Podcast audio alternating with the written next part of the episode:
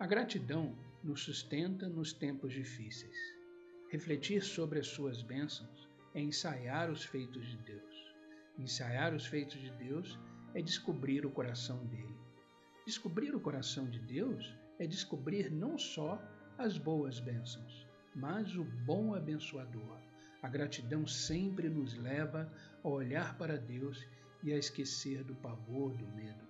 O apóstolo Paulo disse: Sempre agradeçam a nosso Deus e Pai por tudo, em nome do nosso Senhor Jesus Cristo.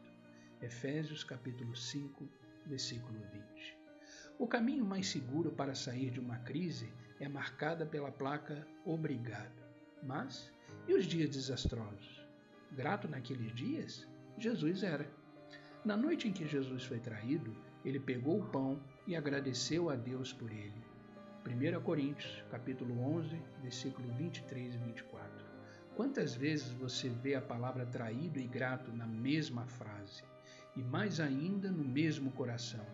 Dê graças e veja o que acontece. Experimente viver sendo grato todos os dias e se prepare, porque Deus agirá ao seu favor e te dará bênçãos e mais bênçãos por essa sua atitude e postura de agradecer hoje e sempre. Pense nisso. Excelente semana para você.